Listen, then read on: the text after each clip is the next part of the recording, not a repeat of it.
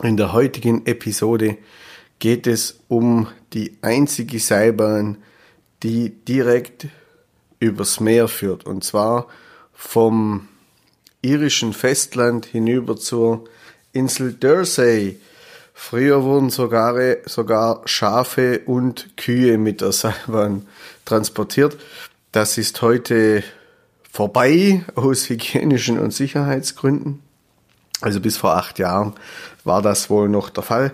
Wir treffen uns heute mit mit Carina Chasey, einem Guide auf der Beara Peninsula. Sie macht Touren mit Schwerpunkt Geschichte, kennt sich aber auch hervorragend mit Flora und Fauna im Südwesten Irlands aus, aber auch mit der Mystik und den Legenden der dortigen Region. Sie ist enthusiastische Müllsammlerin, genauso wie Fee. Immer wenn sie einen Spaziergang an den Strand macht, bringt sie drei, mindestens drei Stück Müll von dort mit. Also ich finde es ja richtig gut, dass sie das machen. Ich mache das auch sehr gerne. Allerdings denke ich nicht immer dran, auch irgendwas aufzulesen. Wobei ich sagen muss, die irischen Strände sind vielleicht gerade deshalb ziemlich sauber, aber vielleicht liegt es auch ganz einfach an den Temperaturen und am Wind, dass es nicht immer ganz so einladend ist, dort auch hinzugehen. Oder aber der Wind ähm, erledigt die meiste Müllsammlerei.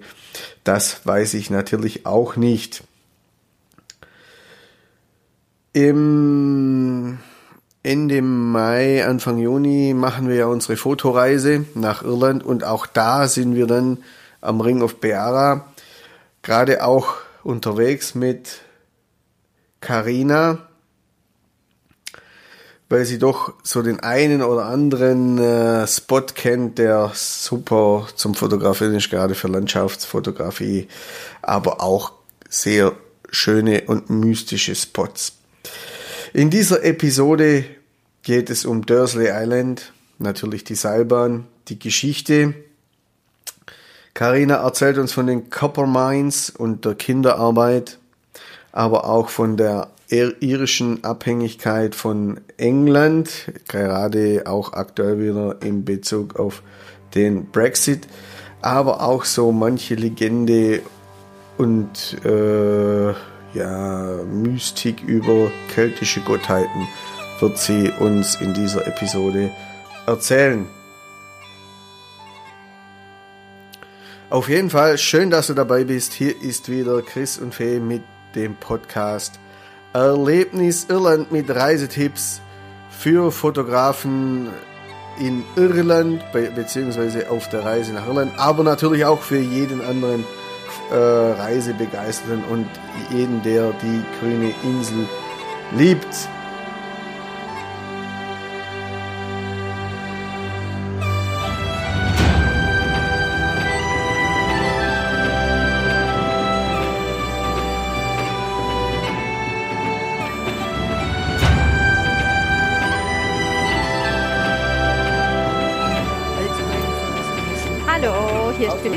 Von erlebnisirland.eu und wir sind jetzt gerade in Jersey, an der Jersey Island ähm, Cable Car Station und treffen uns mit Karina, die sich nachher auch noch mal kurz vorstellt.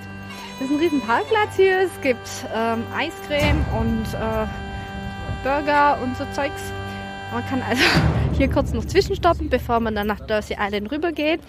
Ähm, die Cable Car, also die Seilbahn, hat eine besondere Geschichte. Und die wird uns nachher Karina erzählen, die übrigens auch Touren auf Beara macht. Da wird sie auch noch was dazu sagen. Wir hören schon den Generator, die Strommaschine. Vielleicht hört das auch schon. So, da ist eine Karte und zu dieser Karte gehen wir jetzt hin. Wir haben schönes Wetter. Das ist gigantisch, ja. So, yeah, that sounds good. So, wir sitzen jetzt an der Küste, da ist, sind ein paar Felsen yeah. und wir sehen das Meer und es rauscht. Und nebendran ist der Masten für die Seilbahn und wir haben hier schon äh, verschiedene Felsen und Blumen und sehen ein Segelboot. We looked on our drone parts over there down there in, in the Oh, rocks. you looked for them. Yeah, we collected them there. Christoph verarbeitet gerade sein äh, Drohnentrauma. wir, haben, It's a lovely ship. wir haben letztes Jahr waren schon mal hier und dann hat Christoph seine Drohne versenkt. okay, Karina. May, uh, I would like you to introduce yourself and what you do and uh, tell our listeners something about you. Okay, so my name is Karina McNally, and I live nearby here. And I run a historical walking company called Bearabui Tours. It's not only walking, actually, but uh, it's all about history.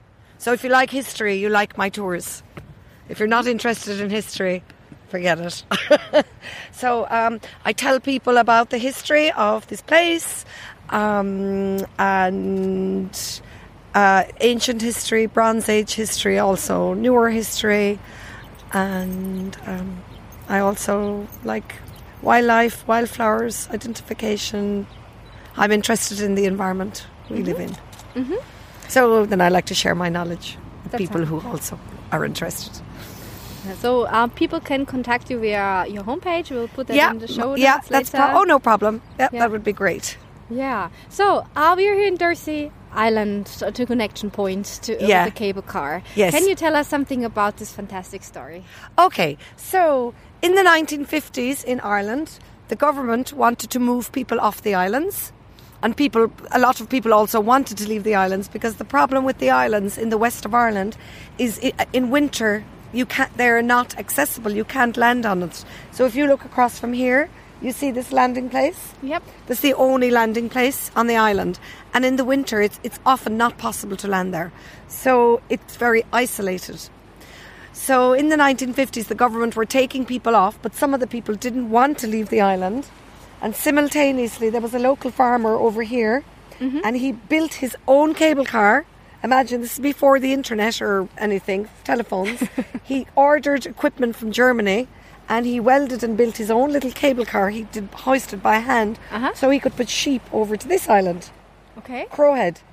And the local parish priest here saw this farmer doing that and he said, Why can't we do the same here?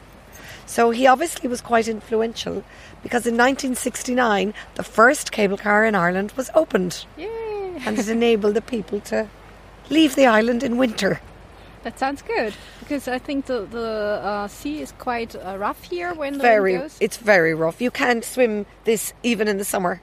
There's only one or two to- po- times in the day you can swim pier to pier, but even then you have to swim over there. Mm-hmm. This will take you right out to sea. and the water is quite cold. The water's cold. Oh, you get used to it. yeah, it's about 15, 16 degrees, yeah. Ah, okay. Yeah, but well, we- people swim in it. Mm-hmm. Water sports very popular here. Mm-hmm. So you can see that lovely sailing ship. Ja. Also es geht gerade ein Segelschiff fährt gerade bei uns vorbei unter der Seilbande mit äh, weißen Segeln und äh, einem roten Bug. Um, I saw that on, on a homepage that they Yeah. also have uh, vacation offerings on Dursey Island, like Oh, there are. There are places to stay there. Now, there's no shop, no pub. You have to bring all your equipment and no taxis to walk. and there are a few houses um, that you can rent. So if you like peace and quiet and you like nature and wildlife, you know, just the wilderness. And it's very safe, obviously, as well. You don't have to lock your door or anything like that. Uh, yeah, there are. There are. You can actually put those on your page as well if you like. I can send you links to Oh, them. that is great. There are not too many places now. Three, maybe. There's an old schoolhouse Okay, you can rent out. sounds interesting. So Yeah. okay, so um, that that story behind how, how long uh, did that exist? That uh, that cable car, which is still running. 1969. Okay, and the first passengers were were people or cows? Uh, people and cows and sheep. Yeah. But now they don't. The last four year or five years, they haven't allowed sheep and cows on the cable car anymore. It's called health and safety. Okay. It was invented in Germany. So now the ferry comes a few times a year from Bear Island, and all bigger things and animals go on that ferry. Li- like cars and so on. Cars and tractors and building material. Okay. Yeah, they're, they're very strict on the cable car. Like they only leave six people on. Okay. He's very strict about it. Okay. Did any uh, accident happen with that cable car? Not You so far, not that I know. I think it has broken down many times, but you know, nothing major. It's serviced very often. It, I'd say it's closed once every six weeks for maintenance. Okay.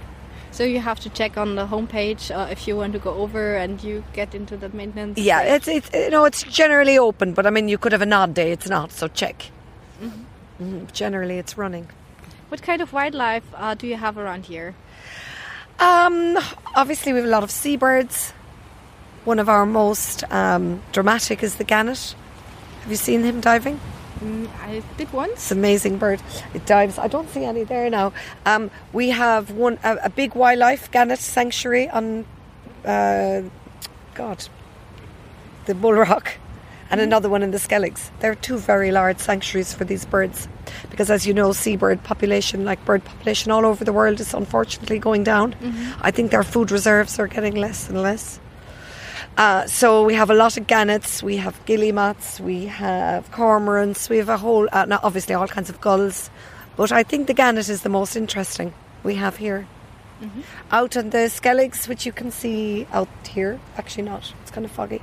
There are some lovely kind of Arctic birds, uh, like puffins. You know, they're kind of colourful birds, Yeah. but we don't have any of these here. And flowers? Oh, we are so lucky in the west of Ireland to still have so many of our wildflowers. They're everywhere. Can you see them? Aren't they beautiful? They are. We have yellow and purple. What's the name of these? That's a wild, a type of wild thyme. We have dandelions. We have.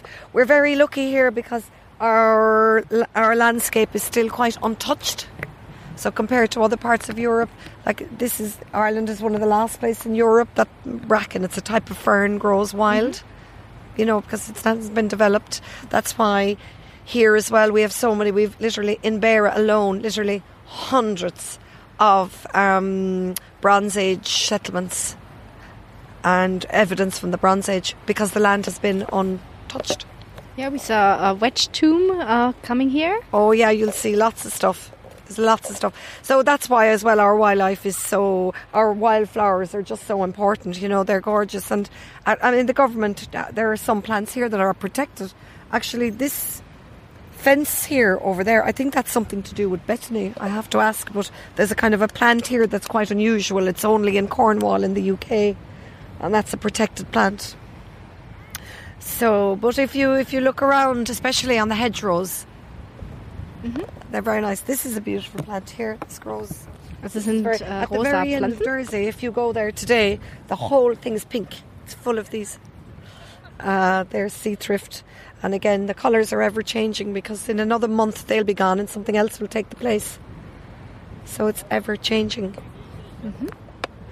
And you, you said you're also an expert on uh, industrial revolution around uh, Beara. Well, I take people on a tour of the copper mines in Allihies, and it's an. I'm not an archaeologist, but I've been told it's the. If you're interested in archaeology of the Industrial Revolution, which is a very rare hobby,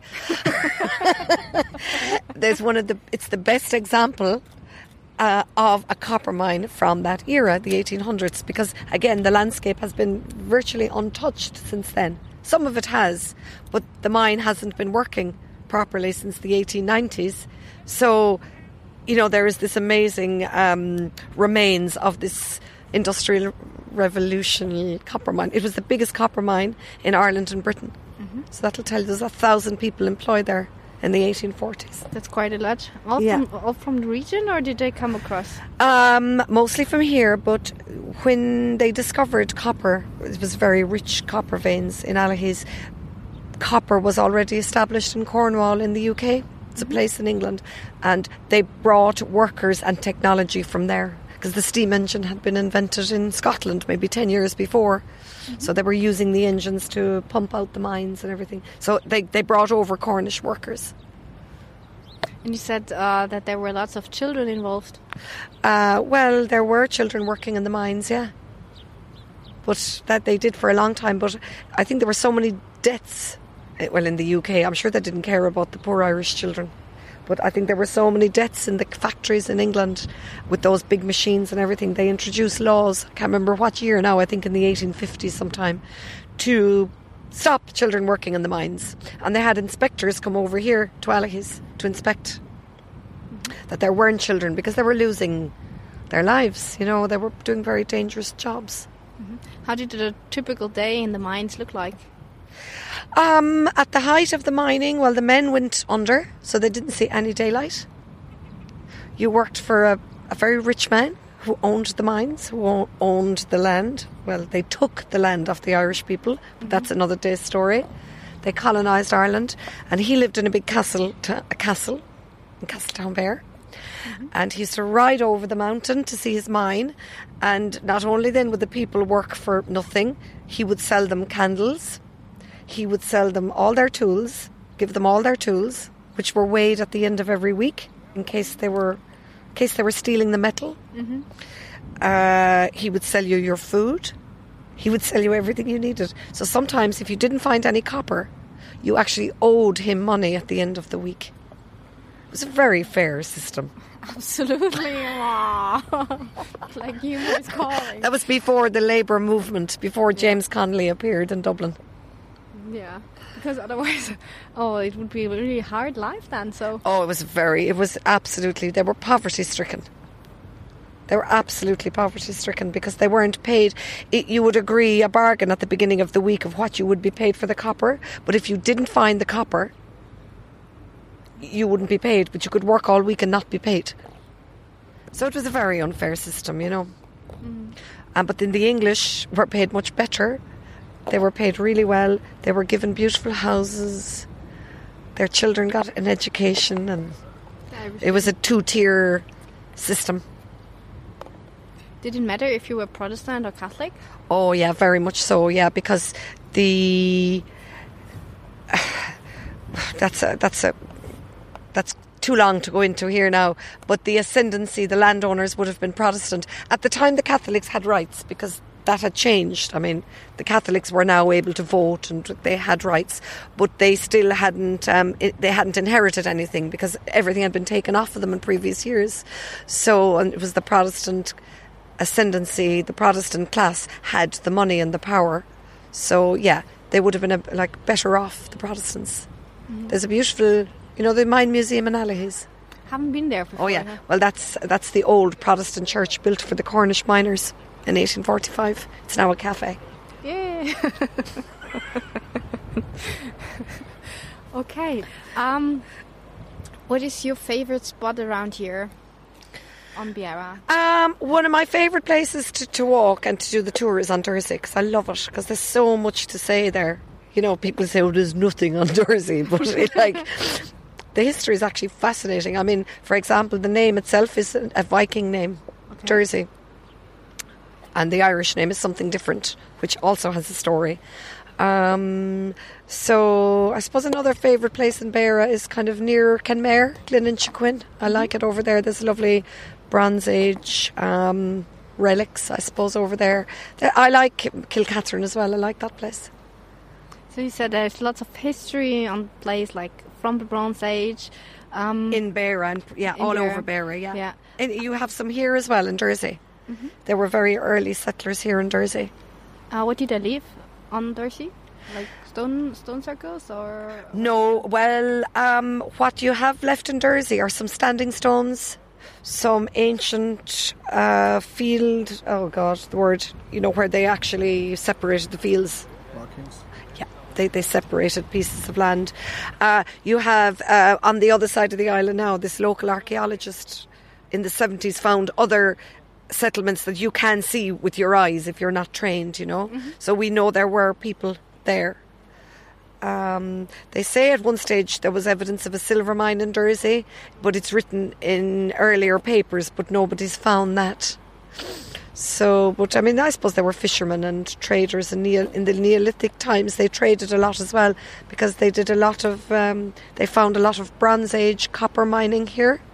So, but th- we haven't found any artifacts. So obviously the copper was leaving by boat to go to the next place where they would smelt it, you know, to make bronze. So I mean, the people lived maybe mining and fishing and. Yeah, we don't know much about the Bronze Age people, to be honest with you, because they didn't write anything down. yeah. Yeah, we know they were here, and and we know that they believed in. Um, their their beliefs were all secular, you know, with the sun and seasons, and all their artifacts are most southwest um, facing. You know, that's how we know. That's how we know what a standing stone is, as opposed to a stone that's standing in the field. It's the way it's aligned with the sinking sun. There are many religions nowadays on uh, Beara Peninsula, aren't they? Um, From Buddhist temples. well, like the Buddhism is a big thing. Yeah, Buddhism is the latest craze. Yeah, they're building the biggest Buddhist temple in Europe at the moment over there. Mad, isn't it? it's lovely there now. I go there sometimes, but I'm not into Buddhism. I'm more into pre-Christian goddesses. Can you tell us something about uh, pre-Christian uh, goddesses around here? How long have you got, Felicitas? We have nine hours on the card left, so and I have another one in the car. we could come again. Don't Okay, worry. so one of one of Ireland's like before Chris before Ireland was Christianized, it came from Christianity came from Europe over here. You know, with boats, like everything came from Europe, and some of the earliest Christian sites are on the west coast of Ireland, like in Kilcatherine. Mm-hmm. Ireland's earliest Christian sites. But before that, we had our own uh, deities, and there was a really famous one in, and she was from Beara. This island is named after her. She lived here on Cailleach Beara, and she is known all over Ireland and in Scotland. And she's still she's quite revered, and we have a lot of places in Beara that are named after her. And um, she grew young in the winter and old in the summer, but she lived many, many generations. And she, she loved young men and she loved kings. Kings would come to see her, and she was very bold in Christian terms. Uh, she created the landscape, you know, the bull, the cow, and the calf. She created all these art. She threw them into the sea. She created mountains. She dropped rocks out of her apron, you know, when she was flying, and mm-hmm. she created. There's a lot of places in Ireland actually named after her, but in particular here in Beara, mm-hmm. like this island, Dunboy is not mm-hmm. named after anything with boy or boy. The end is named after. So she's a very influential, um, empowered woman. But when the Christianity came, they didn't really like her, Sure. so they kind of got rid of her.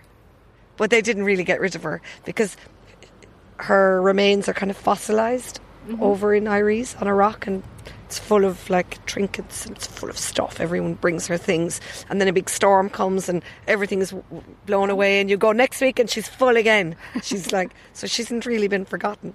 And her name lives on in our place names as well. so the Irish uh, around here love her. A lot of them do, yeah. I think um, since Christianity is, you know, it's not as powerful anymore as it was, so a little bit more of these ancient belief systems, even if you don't believe in them, you know, we're allowed to talk about them more. And like 500 years ago, you probably couldn't mention her name. But, you know, they're, it's hard to keep them down. I mean, it's very ancient belief. Are there any symbols representing her? Like- Like with the um, in in the Catholic Church, you have the saints, and uh, in No, Wow. they, you can go and visit her. She's still in Eyeries. You can go and see her. She's there. okay, Um, in terms of artifacts for her, no, a lot of poetry from ancient Ireland about her. There's a lot of poetry about her. Uh, one of our first poems, kind of written down, a big long poem in the 12th century, is about her. Well, it's from the 12th century written, but predated.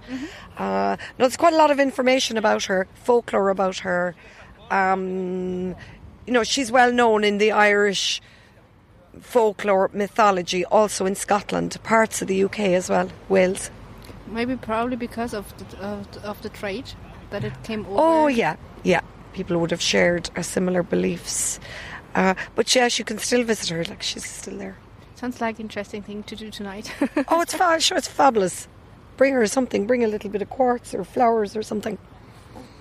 like yeah, so that's another kind of Buddhism. no meditation. yeah, But it's a bit, it's a bit male orientated as well, isn't it? kinda. so mostly men monks, whereas uh, she was a very powerful lady. Monks didn't like that. No, no, they didn't like that. Um, but I could be wrong about Buddhism. I know very little about Buddhism, so I just, you know, that's not that's not a, an educated opinion. Yeah. Yesterday we talked on the phone about uh, Beara and kids taking kids Oh, to yeah. places. Um, well, I see. I had kids here. Like in the uh, in the summer, it's very outdoorsy. It's a lot of walking, fishing.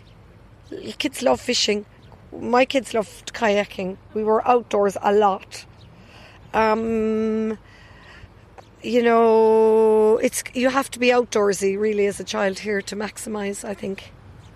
You know, a lot of kids here then have farms. You know, they live on farms. Now, I don't have a farm, but I found that like a lot of kids uh, in, in west of Ireland, if they have a farm, they're busy. You know, kids are working on farms or they're working and helping at home. You know, but um, yeah, there's plenty of things. It's nice if you you know you grow up you grow up in nature and you learn skills other kids don't learn. Yeah. Um, was there anything in particular now you wanted to do with kids? Like, what age is your daughter? My daughter is five. Oh yeah, she's small. The Spielplatz. Spielplatz, yeah. we found someone one in Eyeries, and uh, it was uh, really appreciated. Yeah, it's lovely. They have a kind of a sensory garden in there or something. Yeah, yeah. yeah there's a nice one in Allihies too. Okay. Yeah, very nice. Are there uh, playgrounds that you can recommend on Uh, Beara? There's an amazing one in Glengariff. Have you been that one? Yeah. And you walk all along by the sea. Oh God, it's like that's such a beautiful place, isn't it? It is. It is. Yeah, um, not really. The one in Allihies is nice because you can relax and sit in front of O'Neill's in the sun, and you can enjoy yourself, and you can look right across the playground Yeah, that's great. and look at your child. yeah, that's So you know, it's kind of best of both worlds for parents. It's highly recommended. I've done it myself. Do you have uh, tips for rainy days out here in Beara? Um, I suppose I do. Um, music is very popular here in Beara. Like you, people go. I mean, I know you go to the pub, but it's not always in the pub. Sometimes they have recitals of music, but you have to research a little bit of that when you're here. Like you can go and see amazing recitals in Castletownbere. There's a pianist in there. Uh, you can go to the pub listening to music. Um, i- a, a rainy day in Beara. It's not too far to travel to Kenmare or Bantry. They have um, market days there. The market in Bantry is amazing. Have you ever been to that? Yeah, I love it. We bought the whole um, Fireman Sam collection. Oh, did you? Yeah. Yeah. And on the first Friday of the month, you can buy cheap or you can buy a horse. You can buy anything. Lego. Lego. You didn't buy a pony. Not yet. So, you know, it's not like it's not too far away to go places. Mm-hmm. You know, you can get in the car and travel for a day. It's manageable. But yeah, if it is raining, I suppose you need to plan. I mean, you know, Yeah. what do people do at home? They watch TV or something. I suppose that's not optimum, but you can go to the pools. Oh wait, Few five swimming min- pools. Oh, oh, wait five minutes and the weather changes. Yeah, or just bring the proper gear. Yeah. Okay. Mm. Like anything to do with cows, right, was revered like in those in that, those days, and that's why the bull, the cow, and the calf. They're all named after her. Now they come from the Gaelic, but I think there's a Germanic goddess around the same time with a similar kind of a bovine connection. But you'll have to look her up. You can take tours to those uh, um, rocks, can't you? You can, yeah. I can take you there. Great. Yeah, I can tell you all about her. That sounds like a plan. We still have one day off, so Okay. yeah. So, but you have to have a calm day then, because otherwise you probably get lost on sea. Where in to, it, to see her? Oh no, no, no. She's near Eyeries village. Okay. Yeah, I, I mean, you don't have to go on a boat. Okay. On the and rocks. On oh, on the bull, the cow, and the Yeah. calf. Oh yeah, you Yeri, you wouldn't go on them now. They the bull rock is a. I wouldn't anyway. It's a huge big ladder, about nearly half this climb steep up. Okay. Helicopter. Okay. Well, no, you have to be in the lifeboat. No, the lighthouses. There's a lighthouse on it. Mm-hmm. Yeah. And then you can uh, take a look at that. Oh yeah, there's a hole. If your boat is small, you can. There's a chap here takes people out there, Paul Shea. I don't know if you want his contact. I'll give it to you. But you can go through the. There's a little hole in the middle of the rock, and you can go through it. And the ancient people here believed that the souls of the dead departed there. That sounds interesting too. It is very interesting. Yeah. So, Can you see them if you like on Dursey and you uh, do a walk there? Can you see it at- from there? you you you go to the very end. Well, you see the calf rock from here. Not, well, not here, but on the road there. Mm-hmm. And then the bull, the cow. You can see them from Allihies. You know, you drove the coast road today. Yeah. You saw them. You, you need to go out to the end, or up the hill here. You'll see the bull rock. And the skelligs are here as well.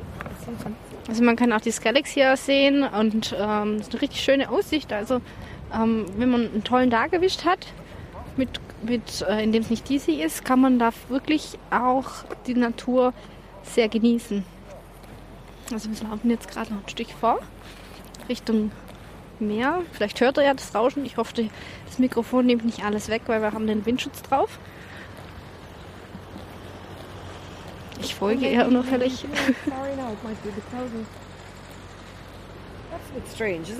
looks really nice. But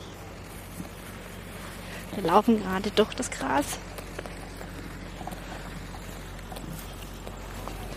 Ja, ja, ein bisschen drum Sumpf. Und da sind ein paar Steinbrocken im Weg.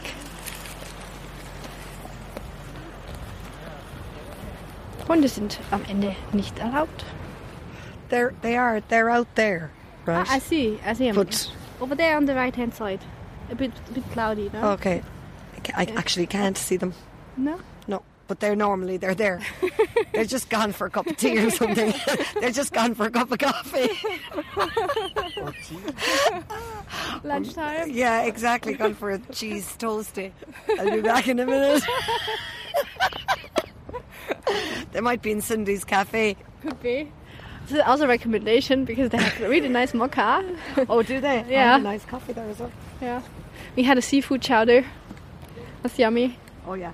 Uh, now my sight isn't very good, so I can't see them. But they usually you can. It's just a bit misty today. Okay. On the right hand side or in the middle? Uh, they'd be more on the right hand side. Because there I see the coastline. Yeah, Yeah. you can see the coastline, so they're out a bit. Okay. But uh, you know, you'll see them anyway. Are you? You have you? You've been here before. You've seen them probably. Yeah. So maybe they're really out for a cup of coffee. Yeah, exactly. it's amazing how clear it looks. It looks so clear, but it's not that clear, obviously. yeah. Um, what kind of uh, sea animals can you see here? Seals or? Yeah, um, seals, otters, do- dolphins all year round. September, October, you could be lucky enough to see whales here coming through. But uh, dolphins are very regular. Yeah, and fishing, the waters are quite rich. Cod, pollock, if you like fishing, that's a good place to fish under here, under that pylon. have you a recommendation uh, for eating fish then? Um, here, fish and chips, amazing. All fish, local fish. I mean At now. Murphy's? It's fantastic. All the fish is local. Um, yeah, there's a couple of good seafood restaurants in Castletownbere. There's the Ocean Wild is a good seafood restaurant. It's more um, uh, though kind of formal dining, you know. Rat- Breen's is very good in Castletown uh, for you know daytime dining, and McCarthy's doesn't really do food. McCarthy's bar, but they do a seafood platter that's actually very good. Um, so there's plenty of places to eat seafood. Really, O'Neill's and Allihies is good. Okay. Sounds good. Thank you. Yeah, no problem. Or you could go for mussels and chips and stuff over to Kilmackillogue. Do you know where that is? No, but you can tell us. oh yeah, that's um, you know Derreen Garden, Yeah. Lauragh. Yeah. It's just there along the coast. It's called Helen's Bar, and you can sit outside al fresco on the pier, and they specialise in mussels and scampi and stuff. Oh, sounds good. Yeah, it's good. It's a nice spot as well. It's a lovely old traditional bar. Yeah, it's well worth the visit, and Derreen Gardens is nice. Yeah, it's beautiful. Uh, radio show in the BBC Four, very old radio show. Um, I don't know, 50 years, six, 70 years old or something. They get famous people and they ask them to choose, if you were on a desert island, to choose maybe six, seven songs, eight songs, whatever that you would listen to and a book. So the co- the arts he was doing arts projects here in Beara as part of the Beara Arts Festival. He asked me to interview some people in Dursey and ask them if the cable car wasn't running and the sea was too rough and you were in Dursey for a week and you, you didn't have anything or you were cut off. What is your eight songs and the book? so we interviewed the locals for that. It was good fun. Yeah, I just listened into there and said, oh, well, that's a fun idea. yeah, it is. Yeah. So you can listen to those if you like. They're on. uh, They're on my website actually, Yeah. aren't they? Yeah. I put them. They weren't there. I only put them there recently. yeah, I saw, Yeah. I saw him yesterday night and said, oh, that sounds interesting. Yeah, yeah. There's a good one. That my favourite one is the Gerald Murphy. That one. That's very good. He's very funny. He's really funny, and uh, you know, yeah, that's a good one to listen to. I think it's a good crack. Um, so Um, about Craig, uh, what anecdotes do you have about that places here around? Do you have anecdotes Uh, like, how do you mean anecdotes now? like Craig? Uh, like, um, well, Allihies now is good fun village. If you want good anecdotes and crack, you should go to the pub in Allihies. You'll definitely find it. Especially on the day of a funeral. Oh yeah. Those are the best days, aren't they? big days out in the village. I know it's good fun. Yeah, Allihies is actually interesting. Um, there's a lot of uh, artists living in Allihies, and I mean when I mean by artists, I mean people who make their living from art, from painting, which is quite unusual because most people paint for hobbies and not everyone makes a living. But in Allihies, there's a very high proportion of individuals. Now they sell internationally as well. They're not just selling in Allihies. Obviously, they, you know, exhibitions in Dublin and everywhere. So it's it's a very it's a good place for creative people. That's quite interesting about it. Yeah. Cool. Yeah, famous artists. Uh, For who, for example. Um, well, for, well, famous. I mean, you, you need to be into the art world. For example, Ireland's top abstract artist in Allihies, Charles Tyrrell. And there's another very quite well-known artist called Tim Goulding who lives there, and Bill Griffin. yeah, there's some some names I, I can recommend. Yeah. Yeah, well, I mean, there's lots of artists living there, but uh, you know, these are people who actually earn their living from art. There's quite a, a well-known ceramicist, uh, you know, uh, in Europe or the world really, called Cormac Boydell. He only sells in from home one shop in Kinsale and one shop in the south of France. It's very specialised work. He makes everything himself from scratch, all the materials and everything. It's beautiful. His work is mm-hmm. lovely. So you know, that's just interesting about that place. Okay. Mm-hmm. Thank you very much for your time and sharing your information. Okay, no problem. It was a pleasure to meet you. Good. I don't know why I keep laughing. Funny. You're funny people. I'm in a giggly mood. I also specialise in picking up other people's rubbish Yeah, like Yeah. from the landscape. I do that too. Obsessed.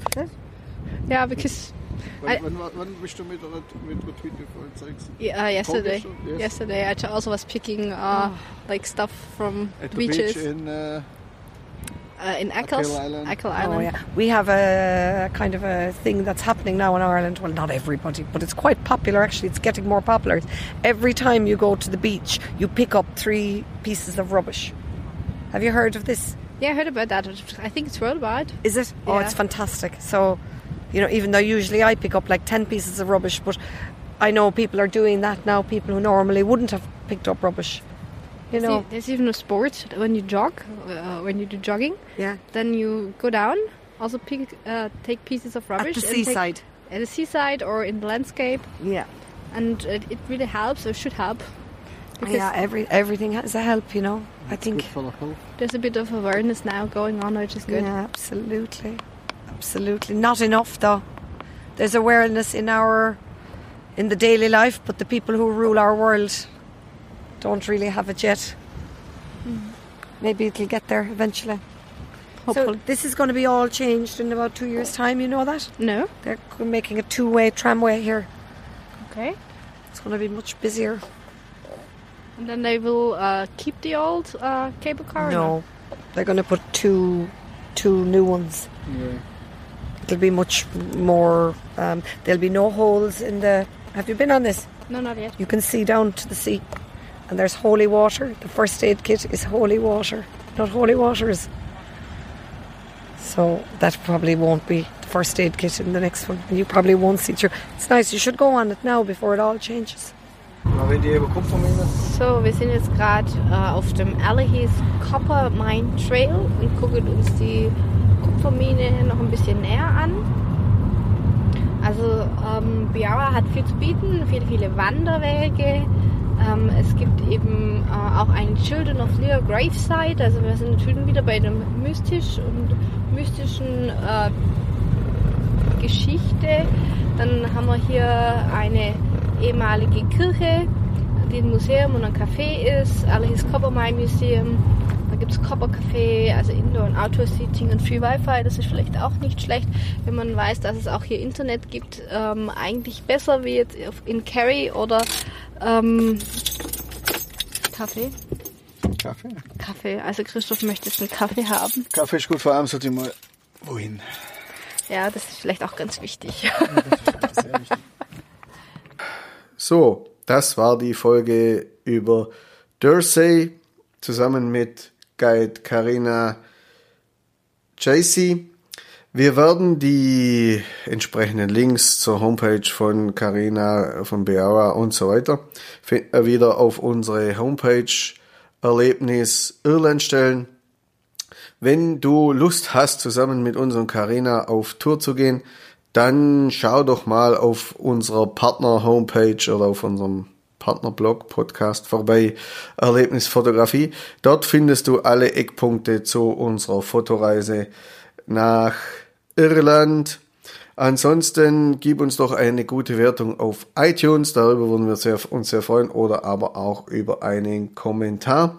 Oder abonniere doch einfach unseren Podcast oder am besten beide Podcasts, damit du immer auf dem Laufenden bist. Zurzeit ist die äh, Erscheinungsdauer von oder die Erscheinungs das Erscheinungsintervall von unserem Podcast leider etwas unregelmäßig. Das hängt damit zusammen, dass wir einfach in den Vorbereitungen für unsere Fotoreise zum Karneval stecken. Es wird diesmal auch eine kleine Überraschung geben, äh, was mich betrifft, wenn du ähm, Instagram verfolgst, unseren Instagram-Feed verfolgst, Fotoerlebnisse oder Fotoreise Irland, das natürlich auch, aber ich meine jetzt Fotoreise Venedig, dann wirst du feststellen, da braut sich was zusammen. Ich bin schon die ganze Zeit dabei, nicht nur die Fotoausrüstung vorzubereiten, noch, sondern noch andere Dinge. Deshalb äh, äh, kommen die Podcast-Episoden derzeit etwas unregelmäßig. Hinzu kommt, dass wir vor kurzem noch Familienzuwachs bekommen haben. Einen, wir sind ja Pflegefamilie und so und deshalb noch einen weiter, ein weiteres Pflegekind bei uns aufgenommen wurde. Das ist gerade in der Eingewöhnung. Darum sind wir etwas äh, zurück in der äh, in der Veröffentlichung. Wir werden auch versuchen, das jetzt in den nächsten Tagen und Wochen wieder aufzuholen. So, deshalb sage ich jetzt schon mal vielen Dank, dass du uns trotzdem zugehört hast. Es ist immer wieder schön, wenn ihr mit uns auf Reisen geht. Danke, dass du dir Zeit genommen hast und wir hören uns ganz, ganz bald wieder. Dein Chris.